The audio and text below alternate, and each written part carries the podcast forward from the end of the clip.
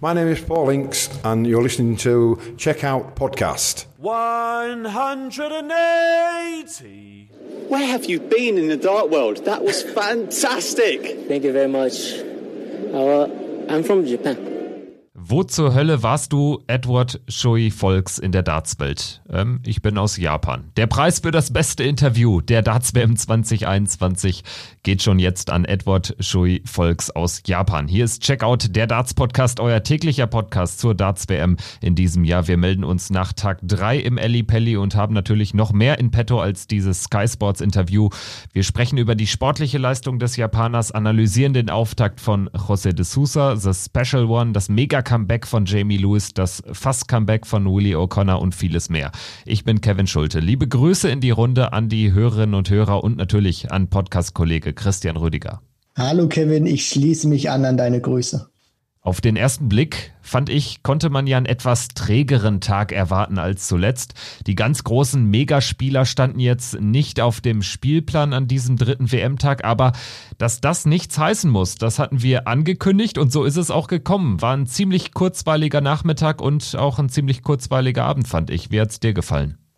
Auf jeden Fall, Kevin. Also ich fand so, wenn man mal das erste Match noch von äh, Madas Rasma und Toro Suzuki aus der Nachmittagssession rausnimmt, ich finde, ab da ging es eigentlich nur noch äh, bergauf. Dieses Gurney-O'Connor-Match, das war dann für mich so das vorläufige Highlight und äh, was dann in der Abendsession kam, das war ja auch wirklich toll. Also wir haben viele, wir haben auch das Comeback des Jamie Lewis erlebt, wir hatten eine Mega-Partie gehabt von Ryan Searle gegen Danny Lorby und zum Schluss muss ich auch sagen, hatte, hat mir die Partie zwischen José de Sousa und Ross Smith auch sehr gut gefallen.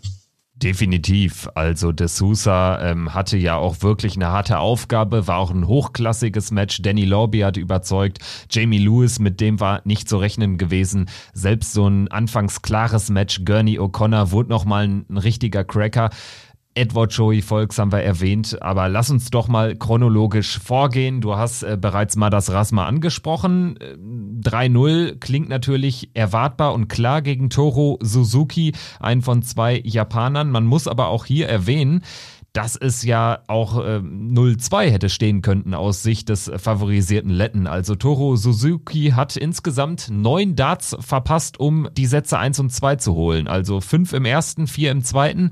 Da muss er sich einfach vorwerfen lassen, dass ihm da die Nerven versagt haben beim Wurf auf die Doppel da hat ja auch Madas Rasma wirklich richtig Glück gehabt, denn ich weiß nicht, ob er tatsächlich imstande gewesen wäre, diesen 0 zu 2 Satzrückstand, wenn es denn wirklich so gekommen wäre, den noch äh, umzubiegen in einen Sieg, weil machen wir uns ja nichts vor, das war weder von äh, Toru Suzuki noch von Madas Rasma kein gutes Match, das war eine richtig zähe Partie. Ich fand vor allem auch der Japaner, auch wenn er, du hast das ja angesprochen, in den ersten beiden Sätzen zusammengenommen neun Set-Darts hatte, um jeweils Satz 1 bzw beziehungsweise dann Satz zwei insgesamt zu gewinnen, ähm, dass ihm Mardas Rasma auch wirklich die Möglichkeiten dazu gegeben hat. Also das war ja auch so in der Anfangsphase, ist er, hat er sich auch schwer getan, über 60 Punkte im Average äh, zu kommen, gerade wirklich in der frühen Anfangsphase.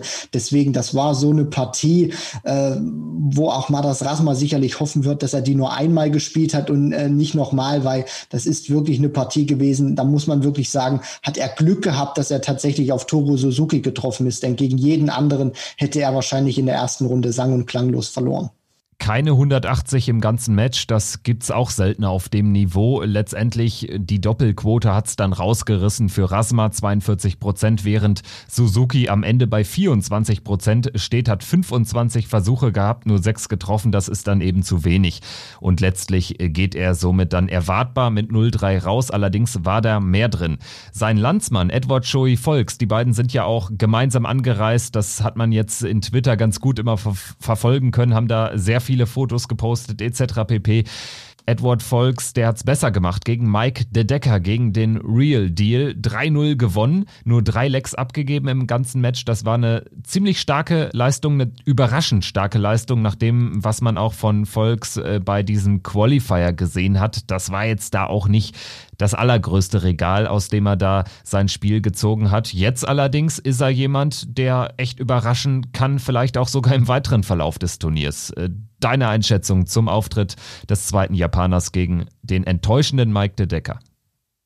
Also wenn er so eine Leistung nochmal bringt, dann kann der in diesem Turnier äh, sicherlich auch wirklich noch weitere Geschichten schreiben. Das war eine Partie, die hätte ich von ihm so nicht erwartet und ich denke mal auch viele andere nicht, weil Edward Joey Folks, das ist wirklich so ein unbeschriebenes Blatt, den äh, kannten viele Insider natürlich auch im, im Darts, aber selbst die tun sich dann schwer, wirklich den komplett richtig einzuschätzen. Und äh, gerade jetzt auch so Leute, die häufig oder meistens nur die WM schauen oder dann auch ähm, nicht den PDC-Circle so intensiv verfolgen, die wussten überhaupt nicht, wer ist dieser Edward Joey Folks. Und ich meine, er hat es uns allen gezeigt, äh, was das für ein toller Dartspieler ist, beziehungsweise was er für ein toller Dartspieler sein kann. Ich meine, was, was hat der losgelegt, Kevin, im ersten Satz? Äh, checkt, hat einen guten Rhythmus gehabt, kam gut in die Triple rein, fand ich, hat 140 gecheckt. Dann hat er aber auch wieder so Sachen dabei, wo er sich bei 164 verrechnet und Triple 20, Triple 20, äh, Doppel 12 spielt, also 144 Punkte wirft und denkt für einen kurzen Moment, er hat gecheckt, obwohl da noch 20 Punkte übrig bleiben und ähm, hat da wirklich auch ein tolles Match gespielt, fand ich, von vorne bis hinten. Super Doppelquote gehabt, jeder Zweite hat gesessen und äh, von Mike de Decker war ich auch wirklich ein bisschen enttäuscht gewesen, weil der kam überhaupt nicht ins äh, Spiel rein, war auch frustriert. Vielleicht hat er auch nicht so äh, mit, mit dieser Leistung des Edward Joey Folks gerechnet. Der, äh, muss man jetzt auch wirklich sagen, nach Tag drei schon eine der Geschichten bei dieser Darts-WM ist, weil der hat ein super Match gespielt und vor allem hat er ja dann auch noch, äh, du hast es schon angesprochen, ein richtig legendäres Interview gebracht.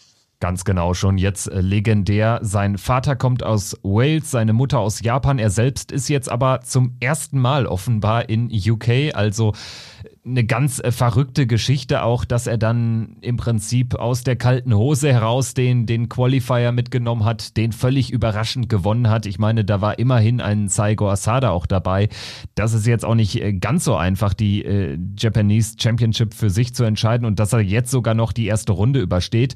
Er spielt jetzt gegen Brandon Dolan in der zweiten Runde und Brandon Dolan ist jetzt auch jemand, den möchtest du dann vielleicht auch bekommen als ungesetzter Akteur. Das ist nämlich keiner aus dem obersten Regal. Und Volks hat jetzt einmal die Bühnenerfahrung schon mitgenommen und kann jetzt daraus natürlich Kräfte ziehen, hat ohnehin jetzt gar nichts mehr zu verlieren. Da ist definitiv was möglich. Wir werden das weiter beobachten.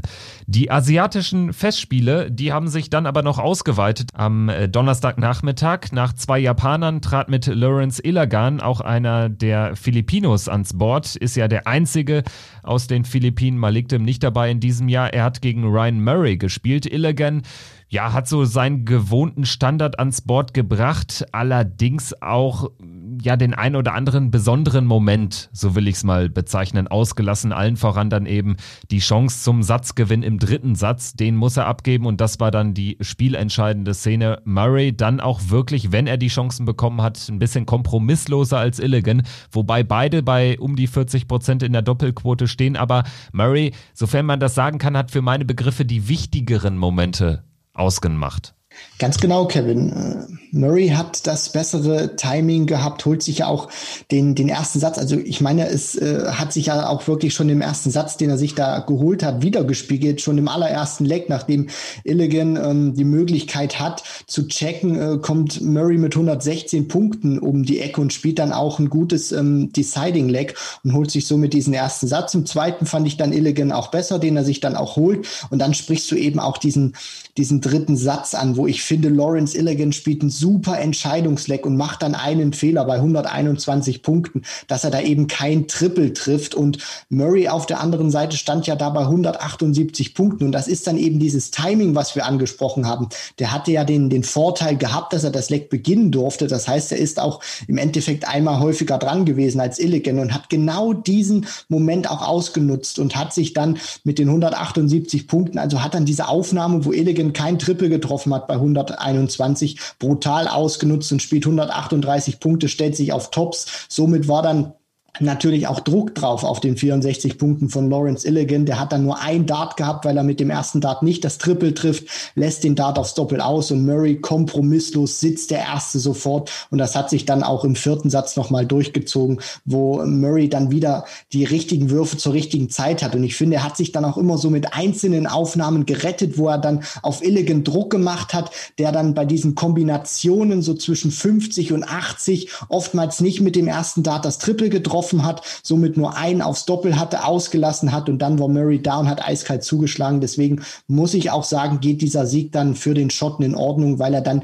zum richtigen Zeitpunkt sich mit den richtigen Aufnahmen aus dem Schlamassel gezogen hat. Er muss aber leistungsmäßig natürlich noch was draufpacken, wenn er eine Chance haben will am Samstagabend gegen Michael van Gerven. Also das ist natürlich ein Duell der Gegensätze. Murray bei seiner ersten WM, der wird schon zufrieden sein, dass er den Illigan jetzt auch äh, damit einen der, der besseren internationalen Qualifikanten geschlagen hat. Und jetzt äh, eben geht es in der zweiten Runde gegen MVG. Spannende Begegnung sicherlich äh, für Ryan Murray. Ob was drin ist, wird der Samstagabend zeigen. Dann hatten wir zum Abschluss des Nachmittags am Donnerstag, am gestrigen Nachmittag, Gurney gegen O'Connor, Nordirland gegen Irland und der Nordire, der gesetzte Akteur, setzt sich durch. Damit musste man im Vorfeld nicht unbedingt rechnen. Allerdings, Gurney, analog zu seinem nächsten Gegner Chris Doby, hat dann doch äh, überraschend stark gespielt, fand ich. Auch wenn er mit Beginn des dritten Satzes dann nochmal in die Bredouille gekommen ist, vor allen Dingen, weil er am Ende dieses dritten Satzes bereits äh, vier Matchstarts ausgelassen hat. O'Connor kommt zurück, gewinnt auch den vierten, es kommt zum Deciding Set, da gelingt Gurney dann direkt ein Break und er lässt sich das dann nicht mehr äh, nehmen, gewinnt den fünften Satz klar und ist am Ende der verdiente Sieger, weil er am Ende einfach sein Spiel wieder gefunden hat, so will ich es mal bezeichnen. Und vor allem auch, weil Willie O'Connor dieses Momentum, was er ja auf seiner Seite hatte, äh, dann nicht mehr fortführen konnte, beziehungsweise dann auch diese 112 Punkte, die ich ganz entscheidend fand am Anfang dieses fünften Satzes, wo der Magpie auf der Doppel 16 auslässt und Gurney ist dann eben da. Und äh, da habe ich mir auch wirklich gesagt, nach dem Moment, wo O'Connor diese 112 ausgelassen hat und Gurney checkt dann, jetzt wird der Magpie auch dieses ähm, Comeback, was er da gestartet hat, nicht krönen können und in einen Sieg ummünzen können. Und für Daryl Gurney muss man auch sagen, das war zwar hinten raus ein richtig umkämpfter Sieg, das sah anfangs nicht so aus, aber für ihn wirklich ein ganz wichtiger, weil äh, ich hatte so auch das Gefühl gehabt, dass er tatsächlich schon zum Auftakt rausgeht. Und wir haben uns alle gefragt, auch die Kollegen aus, aus England von Sky Sports, die haben sich natürlich auch gefragt, in welcher Form ist Daryl Gurney? Der hat in den vergangenen äh, Wochen wenig gespielt, war beim Grand Slam nicht dabei, Players Championship Finals waren auch nicht erfolgreich gewesen gewesen. So, und dann äh, weiß er natürlich auch nicht, wo stehe ich denn so richtig. Dann gibt's diese, diese Wettkampfpause. Du kannst auch wegen Corona keine Exhibitions spielen, was die Topstars natürlich normalerweise auch noch gemacht haben im Vorfeld der WM. So, und äh, Gurney droppt, äh, ist dann natürlich auch im Vorfeld der WM aufgrund dieser äh, schlechten Leistung ähm, im Ranking gedroppt, ist äh, jetzt die Elf der Setzliste gewesen. Und wir haben uns alle gefragt, äh, in welcher Form kommt er dahin? Und er beantwortet das erstmal mit einem echten Statement, spielt nach äh, den ersten beiden Sätzen einen Average von 108, 6 zu 1 in den Legs, äh, hat da wirklich wie eine Dampframme da, ist da über Willie O'Connor her. Und äh, der hat das dann aber, finde ich, auch gut gemanagt, ist nicht durchgedreht, hat eine gute Körpersprache gehabt. Und äh, Gurney hat dann auch ein bisschen den Drive verloren und dann wurde diese Partie eben interessanter. Der Magpie kam dann eben rein, hat dann auch ein bisschen Glück gehabt, hatte eigentlich schon seine Darts weggepackt im dritten Satz, wo dann Gurney diese Matchdarts hatte aber ähm, hat dann auch tatsächlich, muss ich ehrlich äh, gestehen, nicht abgeschaltet. Also trotz dessen, dass er ähm, die Partie äh, schon verloren glauben äh, zu, zu verloren schien, äh, hat er dann trotzdem auch noch mal den Kampfgeist ausgepackt dann im, dann im ähm, ja, vierten Satz und äh, am Ende muss man auch äh, wirklich sagen, fand ich dann waren diese 112 Punkte wirklich der entscheidende Knackpunkt im fünften Satz. Wenn er die macht, dann gewinnt er das Match und ansonsten muss man ganz ehrlich sagen, aufgrund dessen, was Gurney am Anfang gespielt hat, geht dieser Sieg auch in Ordnung. Und er hat, finde ich, auch gezeigt, er kann ähm, auch mit dem Rücken zur Wand das Niveau nochmal nach oben schrauben und er hat auch wirklich gezeigt, zu was er imstande ist. Dann äh, gehen wir in die Abendsession. Luke Woodhouse gegen Jamie Lewis, das war der Auftakt. Jamie Lewis, für ihn freut es mich wirklich, A, dass er dabei ist und B, dass er jetzt diese Partie auch hat drehen können. Natürlich schauen wir neutral drauf, aber bei seiner Vorgeschichte nach seinem schweren Jahr, ich meine, der hat einen 55er Average gespielt, krankheitsbedingt, auf der European Tour gegen Robert Marianovic. Wir hatten ja auch hier im Podcast mit Robert drüber gesprochen.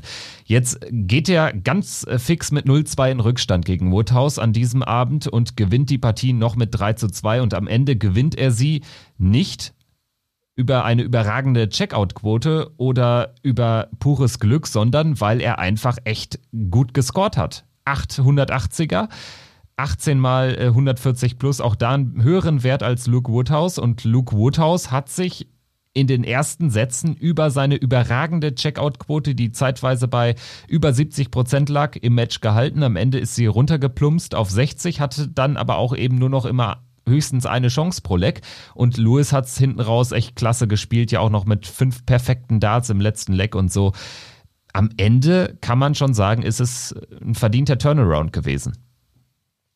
Definitiv, Kevin. Und äh, das hat man ja auch tatsächlich, muss ich ehrlich gestehen, nicht wirklich kommen sehen. Also Luke Woodhouse kommt super in die Partie rein, spielt einen tollen ersten Satz, hat für mich auch sehr konzentriert gewirkt und auch diesen, ja, ich nenne es jetzt mal Hauch von, von Arroganz, auch wenn es keine Arroganz war. Aber ähm, als da Jamie Lewis diese 86 Punkte ähm, nicht rausnimmt, weil er eben äh, guckt und sieht, dass Luke Woodhouse 145 Punkte stehen hat und es ihm in dem Moment nicht zutraut und deswegen deswegen nicht, auf, nicht aufs Bullseye geht, sondern sich äh, bewusst dann stellt auf 32 Punkte Rest und Woodhouse kommt dann rein und checkt diese 145 Punkte in your face. Also das ist natürlich auch ein Nackenschlag gewesen für, für Jamie Lewis und der hat sich davon tatsächlich nichts anmerken lassen. Auch dann im zweiten Satz, als Woodhouse 101 gecheckt hat zum, zum Satzgewinn, der hat für mich auch, finde ich, immer eine ne gute Körpersprache gehabt. Selbst wenn der Lex verloren hat oder Lex gewonnen hat, der hat halt einfach dieses Poker Pokerface, finde ich. Dem siehst du ganz schwer auf der Bühne an, wie der sich gerade fühlt äußerlich. Und das, finde ich, ist eine ganz, ganz große Stärke von, von Jamie Lewis. Und der hat das dann auch wirklich ähm, toll gemacht. Der ist nicht durchgedreht, blieb konzentriert, hat einfach weitergespielt, ist vielleicht auch ein bisschen lockerer geworden, weil er sich gedacht hat, okay, 2 zu 0, Woodhouse hat gut gespielt. Ich lasse einfach mal laufen, ich werde ein bisschen entspannter. Und dann kam das auch ein bisschen zusammen. Also Woodhouse ist von, von seinem Niveau her wirklich runtergegangen und ähm, hat dann auch wirklich eine, eine eine schlechte Körpersprache gehabt hinten raus. Und je enger dieses Match wurde, umso schlechter wurde eigentlich auch das Bild, was Luke Woodhouse abgegeben hat. Und umso schlechter wurde auch sein, sein Scoring. Und gegen Ende, du hattest das ja auch schon auf, auf Twitter unter anderem geteilt, hat das dann wirklich so den Anschein gehabt, dass er überhaupt nicht mehr den Glauben an sich gehabt hat und eine, eine ganz schlechte Körpersprache, fast schon, ich äh, gebe auf, ich, ich resigniere, ich werfe das Handtuch. Und ähm, das äh, muss man dann ganz einfach auch ihm ein bisschen ankreiden, Luke Woodhouse. Und das hätte ich ihm auch nicht zugetraut, weil er ist ja normalerweise auch auf Instagram einer, der, der sehr viele Motivationszitate oder sehr viele äh, Zitate zum, zum Nachdenken anregt, dass er dann die Partie hinten raus so weggibt, hätte ich nicht gedacht. Und jetzt muss man wirklich sagen, Kompliment. Jamie Lewis, ich glaube jetzt persönlich nicht dran, dass der gegen Gervin Price äh, dieses Wunder schafft und ihn rausnimmt. Aber Kevin, wer weiß, das hatten wir damals auch gegen Peter Wright nicht gedacht. Und Jamie Lewis hat einen 107er Average gespielt und Snakebite rausgehauen. Also Jamie Lewis, muss ich ganz ehrlich sagen, traue ich alles zu. Die Voraussetzungen sind auf jeden Fall jetzt ähnliche wie damals, als er dann ins Halbfinale gestürmt ist. Und ja, er braucht noch den ein oder anderen Sieg für die Tourkarte. Wer weiß, also ich denke mal, Gervin Price wird jetzt nicht unbedingt froh sein. Ich meine, Gervin Price ist ein Spieler, der guckt auf sich, aber trotzdem kannst du dir, glaube ich, in der Gemengelage jetzt andere Gegner besser vorstellen als ein Landsmann, der jetzt aus so einer Phase kommt, die ihn irgendwie aus dem größten Tal dann doch wieder herausbefördert hat.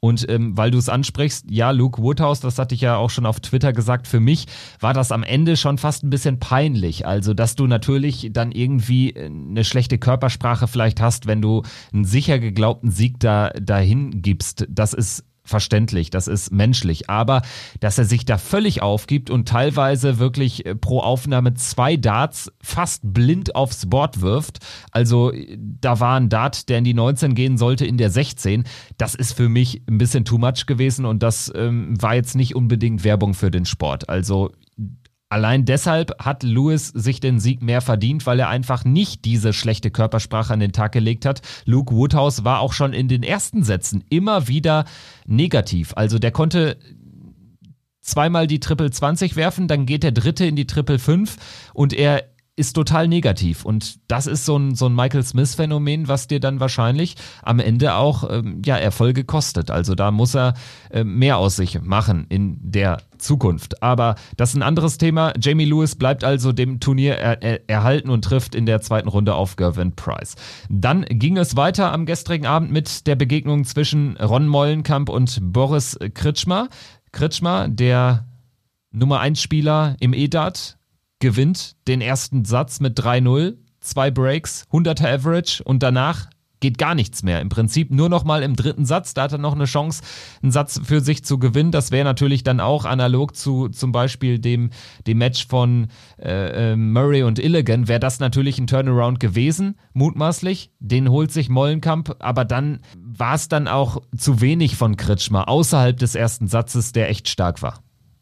Also der erste Satz von dieser EDAT-Legende Boris Kritschmer, der war wirklich äh, sensationell und da hat er auch äh, gezeigt, warum wir ihn auch in den Vorschaufolgen als einen sehr gefährlichen Spieler ähm, angepriesen haben und er hatte auch wirklich gezeigt, zu was er imstande ist. Nur was dann eben auch schade ist für ihn und äh, ich denke mal auch für, für den Zuschauer, dass er dieses Niveau leider nicht halten konnte. Du, du sprichst das ja auch an, der gewinnt den ersten Satz 3 zu 0, dann holt sich Meulenkamp den zweiten Satz ebenfalls in, aus, aus seiner Sicht dann mit 3 zu 0 und ähm, überlebt ja dann auch ähm, diesen, diesen ein Settert im dritten Satz von 113 Punkten, die Boris Kritschmer da leider aus seiner Sicht nicht ausmacht und Ron the Bomb ist dann da und geht mit 2 zu 1 Sätzen in Führung und ich fand auch, dass dieses Match so einen ähnlichen Verlauf hatte wie die erste Partie von Jamie Lewis gegen Luke Woodhouse. Also Kritschmer, finde ich, hat je länger die Partie andauerte, vom Niveau her immer weiter abgebaut und Ron Meulenkamp ähnlich dann wie, wie Jamie Lewis wurde mit laufender ähm, Dauer der Partie immer besser und riss dieses Match auch immer mehr an sich. Und deswegen muss man dann auch sagen, hat er diese Partie auch wirklich aus meiner Sicht verdient gewonnen und steht dann auch jetzt verdient in der zweiten Runde. Und da kommt es zu einem rein niederländischen Duell mit Vincent van der Voort. Ryan Searle ist ebenfalls in der zweiten Runde und trifft dort ebenfalls auf einen Niederländer, Jeffrey de Swan. Searle hat aber wirklich Mühe gehabt mit Danny Lorby, was jetzt nicht daran lag, dass Searle irgendwie schwach gespielt hat. Der hat ein erwartet hohes Niveau an den Tag gelegt, ist ja auch so ein, so ein Outside-Shot, würde ich sagen, hat eine relativ gute Auslosung, eine machbare Auslosung erwischt, wäre aber eben um ein Haar rausgegangen, was nichts anderes als eine Sensation gewesen wäre. Danny Lorby das ein oder andere Mal knapp an der Tourkarte vorbeigeschrammt, allerdings muss man ja auch sagen, in diesem Jahr, mal abgesehen jetzt von einem Portella, von einem Edward äh, Volk, Volks. Es ist bislang nicht das Turnier der Überraschungen und nicht das Turnier der internationalen Qualifikanten, aber er hat wirklich einen richtig guten Auftritt hingelegt, hat nach einem schwachen ersten Satz, den Searle 3-0 gewinnt, den zweiten mit einem 148er Finish unter Druck gewonnen, 3-2. Den dritten Satz dann wieder glatt verloren. Den vierten Satz wiederum 3-2 gewonnen. Searle da mit massig Matchstarts. Am Ende nutzt Searle, glaube ich, den zehnten Matchstart im fünften Satz zum am Ende knappen 3 2 Erfolg. Und du hast getwittert, es war für dich das beste Match des Turniers. Warum? Ja, ganz einfach. Also, weil die beiden natürlich schön anzuschauen waren. Also sowohl Ryan Searle als auch Danny Lorby hatten einen tollen Rhythmus. Die Partie war ähm, sehr schnell, sie war schön anzuschauen. Die Qualität war auch da, vor allem auch, weil beide mitgespielt haben. Äh, Danny Lorby vielleicht am Anfang noch nicht ganz, aber ich fand dann auch wirklich so gegen Ende dann vierter, fünfter Satz hat sich die Partie äh, immer weiter nach oben geschaukelt in der Hinsicht. Und das war auch wirklich dann finde ich, super anzuschauen. Und Ryan Searle, der hat die 140er ins Board geworfen, als gäbe es kein Morgen. Und was die beiden sich äh, oder was dann vielleicht ein bisschen äh, schade war, ist, dass dieses, dieses gute Scoring konnten sie dann gegen Ende nicht direkt immer in in Doppelerfolge ummünzen. Also sowohl Danny Lorby als auch Ryan Searle haben ein bisschen gebraucht, um dann ihre Lecks zu checken, gerade dann gegen Ende der Partie. Und äh, Ryan war dann auch, glaube ich, relativ froh, dass er das Ding irgendwann durchgebracht hat. Und Danny Lorby hat für mich einfach gezeigt, dass er ein großes Talent ist, der auch in den nächsten Jahren sich ähm, auf der Tour tatsächlich etablieren kann und sich dann auch irgendwann die Tourkarte holen kann. Was für mich noch ein bisschen fehlt, ist, der hat einen sehr schnellen Rhythmus, ist ein Linkshänder. Für mich wirkt das teilweise noch ein bisschen zu schnell, also noch ein bisschen zu unausgereift, um das mal so zu sagen. Wenn er da noch ein bisschen feiert, feilt an seinem Wurfstil und ähm, den vielleicht nicht immer ganz so schnell raushaut oder die Frequenz nicht immer ganz so schnell hat wie in diesem Match, dann ist da, glaube ich, auch ein bisschen Fehler unanfälliger und kann da auch ein paar äh, Fehler ähm, abstellen. Und ansonsten muss ich ganz ehrlich sagen, hat mir die Partie von, von der Qualität, vom Tempo, vom Rhythmus, aber auch von der Dramatik und von, von der Spannung her richtig gut gefallen. Und deswegen hat sie mir auch noch einen Tick mehr gefallen aufgrund des Tempos als die Partie von Adam Hunt und dieser Ashton, die ich auch großartig fand.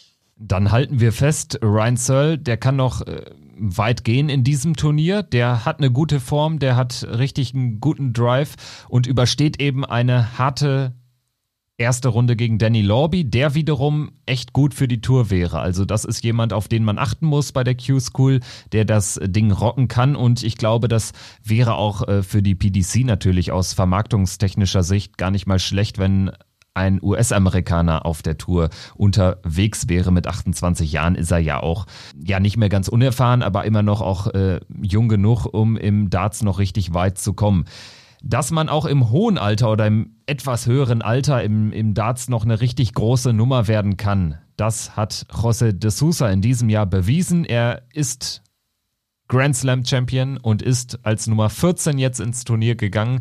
Hatte mit Ross Smith allerdings ein ziemlich starken Auftaktgegner, der auch den ersten Satz mal eben mit 3-0 für sich entschieden hat. Allerdings danach De Sousa ordentlich was draufgepackt, hat dann äh, die wenigen, aber dann doch immer konstant auftretenden Doppelfehler von Smith gnadenlos ausgenutzt und ist am Ende deshalb der verdiente Sieger kann auch echt weit gehen in diesem Turnier. Also der hat für meine Begriffe, nachdem ich so ein paar Bedenken hatte nach diesem sehr schwachen ersten Satz, hat er danach echt was draufgepackt und das ist erfahrungsgemäß etwas, was für den weiteren Turnierverlauf mehr bringt, als wenn du da irgendwie so einen so gnadenlos souveränen Auftritt hinlegst und nicht gefordert wirst der hat auch gemerkt und gespürt, jetzt gerade nach seinem Grand Slam-Erfolg, vielleicht auch mit den eigenen Erwartungen, die er da jetzt an sich selber knüpft und der Druck, der von außen kommt, dass äh, die Leute auch immer mehr jetzt von ihm erwarten. Und ähm, er hat für mich nicht, nicht wirklich frei gewirkt, beziehungsweise konnte sich in dieser Partie nicht so richtig frei schwimmen, aber hat es trotzdem geschafft, immer sicherer zu werden. Und am Ende war das dann auch, muss man sagen, ein verdienter Sieg, weil von Ross Smith dann nicht mehr so viel kam. Der hatte dann immer wieder Möglichkeiten im High-Finish-Bereich, wo er dann diese Drei-Dart-Kombos hatte und sich immer einen Dart aufs Doppel rausgearbeitet hat, weil er eben das Triple getroffen hat. Nur er hat es dann nicht geschafft, diesen einen Dart, den er hatte, vom High-Finish dann umzumünzen in den Leckgewinn. Und da war José de Sousa dann eben da und somit hat, hat es Ross Smith auch verpasst, mehr Schaden in dieser Partie anzurichten. Und alles in allem, wenn man dann diese Partie äh, bilanzieren muss, geht dieser Sieg von José de Sousa in Ordnung. Und ich finde, dass so ein Erfolg gibt ihm auch, finde ich, mehr Kraft für den äh, weiteren Verlauf des Turniers, weil er jetzt auch merkt, okay, er hat diesem Druck standgehalten, vielleicht auch diesem inneren Druck, den er sich selber gemacht hat. Es war noch nicht das grandiose Feuerwerk, aber man muss sagen, es war wirklich eine solide Leistung von José de Sousa. Und wenn der Knoten jetzt bei ihm platzt und er wirklich richtig frei spielt, dann ähm, kann das auch wirklich ein richtiges Problem werden für Gervin Price, wenn es tatsächlich zu diesem Match kommen sollte. Erstmal kommt es aber zu einem Duell mit Mervyn King oder Max Hopp. Das findet dann nach Weihnachten statt. Das ist dann ein Drittrundenduell. Vorher aber schauen wir jetzt natürlich nochmal kurz auf die Begegnungen des heutigen vierten Tags. Freitag, 18. Dezember, vier Partien am Nachmittag, vier Partien am Abend wie gehabt. Wir haben Mickey Menzel gegen Hao Pai Puha, Darius Labanauskas gegen Chenggan Liu aus China, Wayne Jones gegen Sierran Tihan, den jungen Iren, Jamie Hughes dann mit seinem Zweitrundenspiel gegen Adam Hunt. Dirk van Dijvenbode am Abend gegen Bradley Brooks, John Henderson gegen Marco Cantele, Luke Humphreys gegen den ewig jungen Paul Lim und zum Abschluss James Wade, Zweitrundenspiel gegen Kellen Ritz. Ja, da ist mit Dirk van Dijvenbode ein Major-Finalist dabei. Da ist mit James Wade äh, einer dabei, der immer ein Major-Turnier auch gewinnen kann. Jamie Hughes gegen Adam Hunt klingt spannend, würde ich sagen. Miki Mansell gegen Haupai Puha, da ist für den internationalen Qualifikanten auch was drin. Paul Lim natürlich immer sehenswert. Was sind so deine Highlights an diesem vierten Turniertag?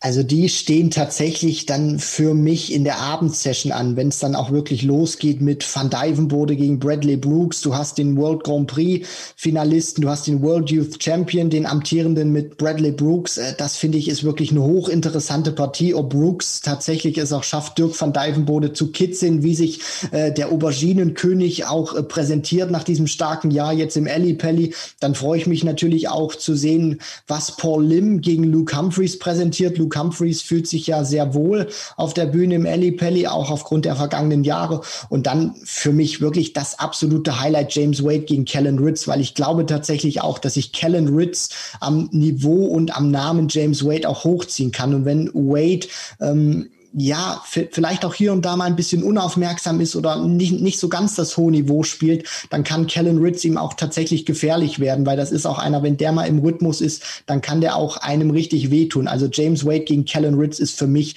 die Partie, auf die ich mich am meisten freue.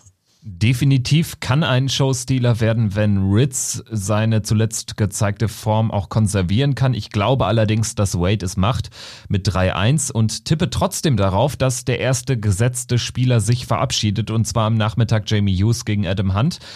Adam Hunt, das war eigentlich lange Zeit kein Spieler, den man auf der Rechnung haben musste. Der hat sich stark verbessert, hat äh, das Selbstvertrauen aus dem Grand Slam Achtelfinaleinzug mitgenommen, hat Lisa Ashton geschlagen in einem hochklassigen Spiel und Jamie Hughes kommt auch eher aus einem mäßigen bis äh, schwachen Jahr. Das könnte eine Überraschung geben in Person von Adam Hunt. Aber das werden wir natürlich beobachten und werden uns dann auch wieder melden. Schauen jetzt zum Abschluss der Folge, ist ja schon fast Tradition, auf den äh, Stand im Checkout-Tippspiel bei Kicktip.